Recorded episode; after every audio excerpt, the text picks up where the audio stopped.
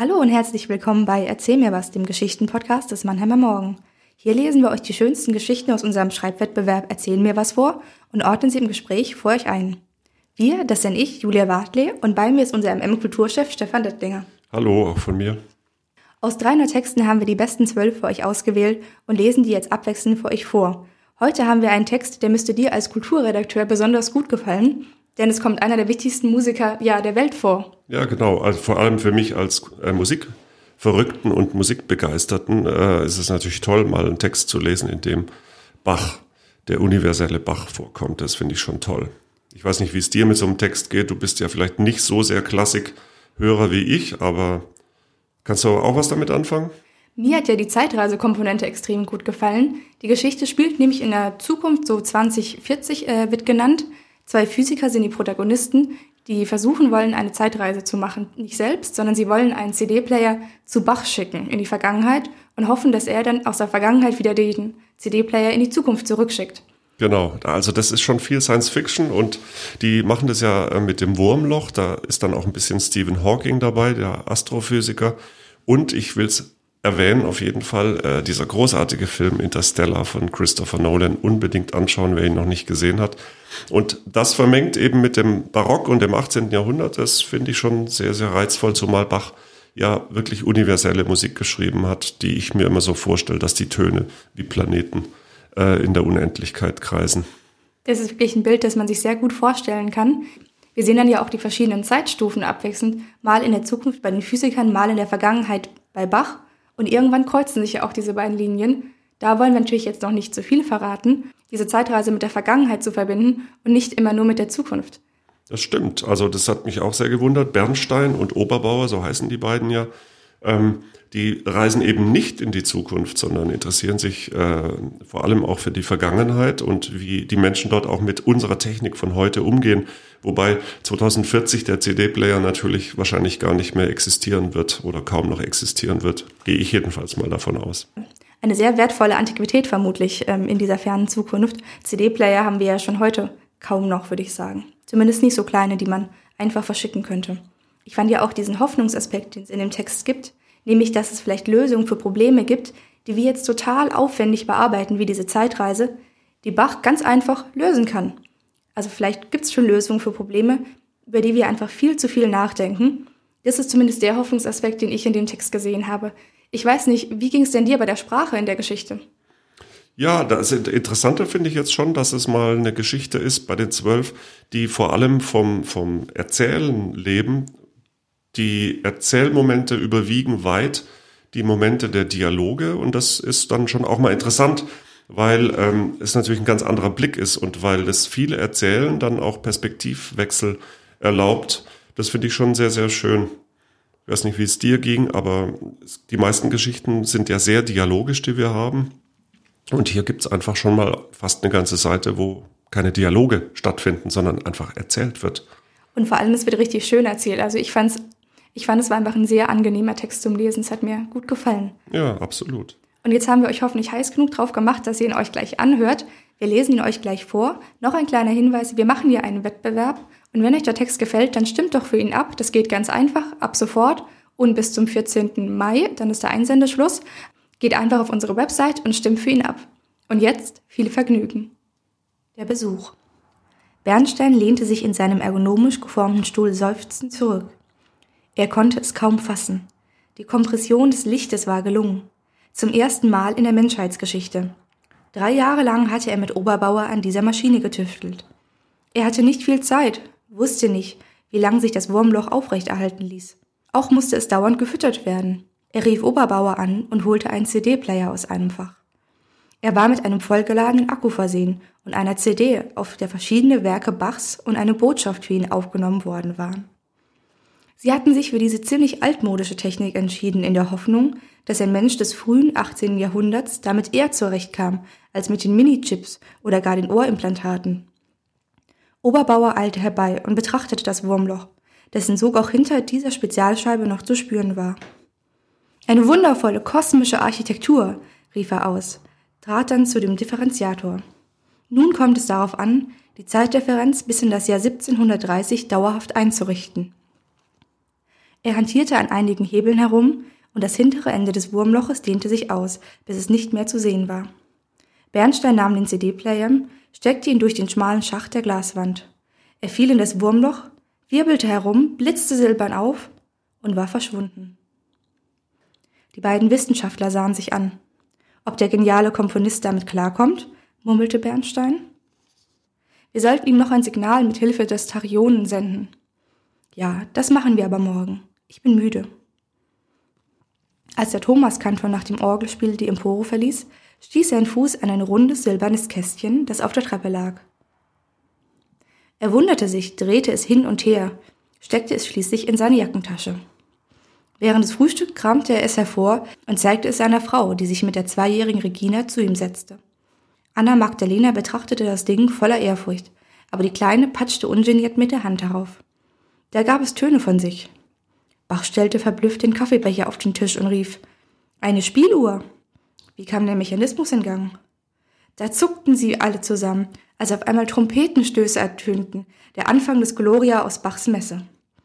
Dessen Augen wurden immer größer, als der Chor einsetzte und ein Musikstück, geflochten aus einem Teppich verschiedener Stimmen und Instrumente erklang. Das konnte unmöglich eine Spieluhr sein. Wie kam nur seine Musik so präzise aus diesem gewitzten Apparat? Er war nicht fähig, einen klaren Gedanken zu fassen. Nach Ausschnitten aus der Messe folgte Musik, die ihm seltsam vertraut vorkam, die er aber nicht geschrieben hatte. Dann zuckte er erneut zusammen, als eine Stimme ihn begrüßte. Wir sind Professoren der Physik und heißen Bernstein und Oberbauer. Wir leben im Jahr 2040 und wenn Sie den CD-Player erhalten haben, dann hat dieser eine Zeitreise unternommen von uns zu Ihnen. Verzeihen Sie uns, dass wir Sie zu einem Gegenstand eines Experimentes gemacht haben. Als Gegenleistung erfahren Sie, welche Bedeutung Ihre Musik immer noch hat. Ihre genialen Werke bewegen uns und Ihre musikalische Philosophie wirkt bis in unsere Zeit fort. So können wir sagen, dass Ihre Musik auch in unserer Zeit sehr geschätzt wird. Das letzte Stück ist aus der Kunst der Fuge, die Sie erst in einigen Jahren schreiben werden.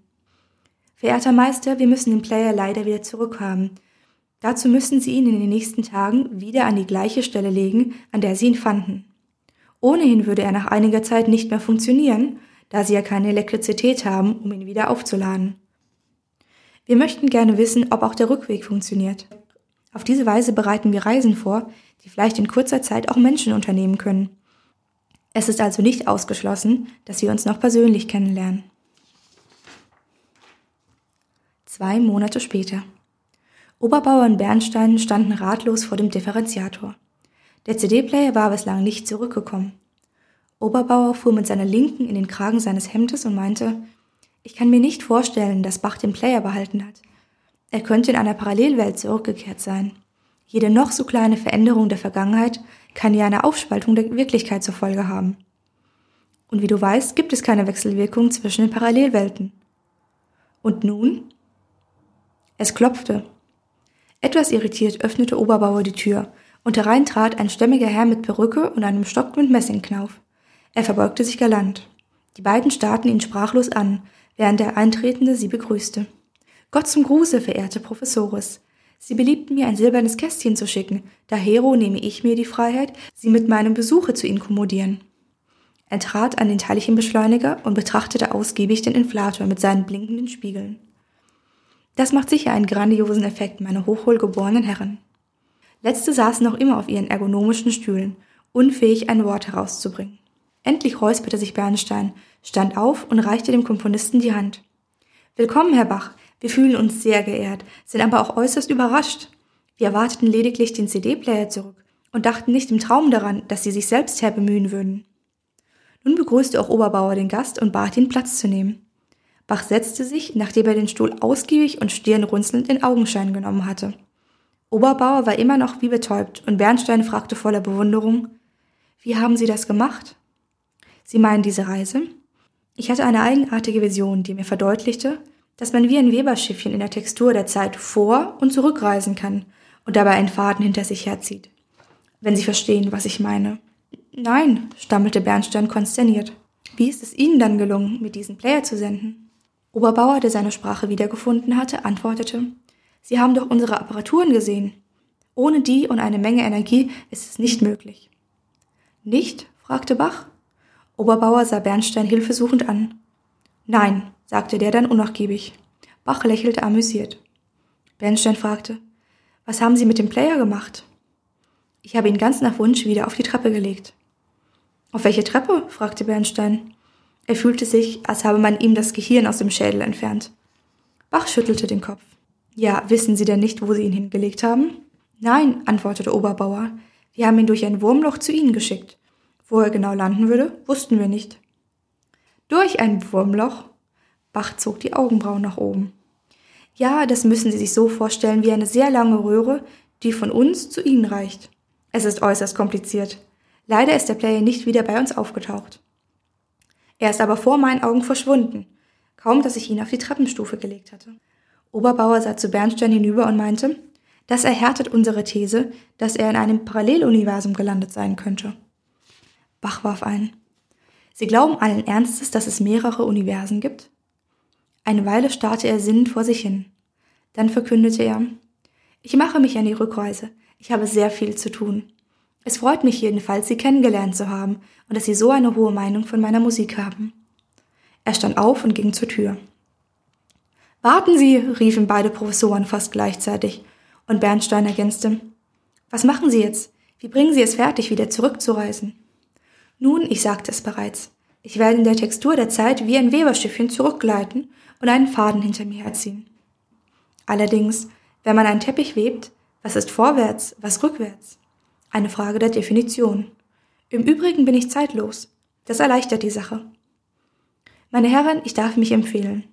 Und denken Sie daran, die Wahrheit erschließt sich auf verschiedenen Wegen. Mein Weg ist die Musik. Bach öffnete die Tür, Oberbauer rief aufgeregt, Bitte warten Sie doch noch einen Moment. Bernstein sprang auf. Der Komponist hob winkend die rechte Hand, ging durch die Tür und war weg. Bernstein lief auf den Flur und schaute nach rechts und nach links. Keine Spur von Bach. Oder doch? Ihm war, als höre er leises Klingen. Auch Oberbauer war auf den Flur getreten. Bernstein fragte, Hörst du das? Oberbauer nickte. Der ist uns weit voraus, obwohl er lange vor uns lebte.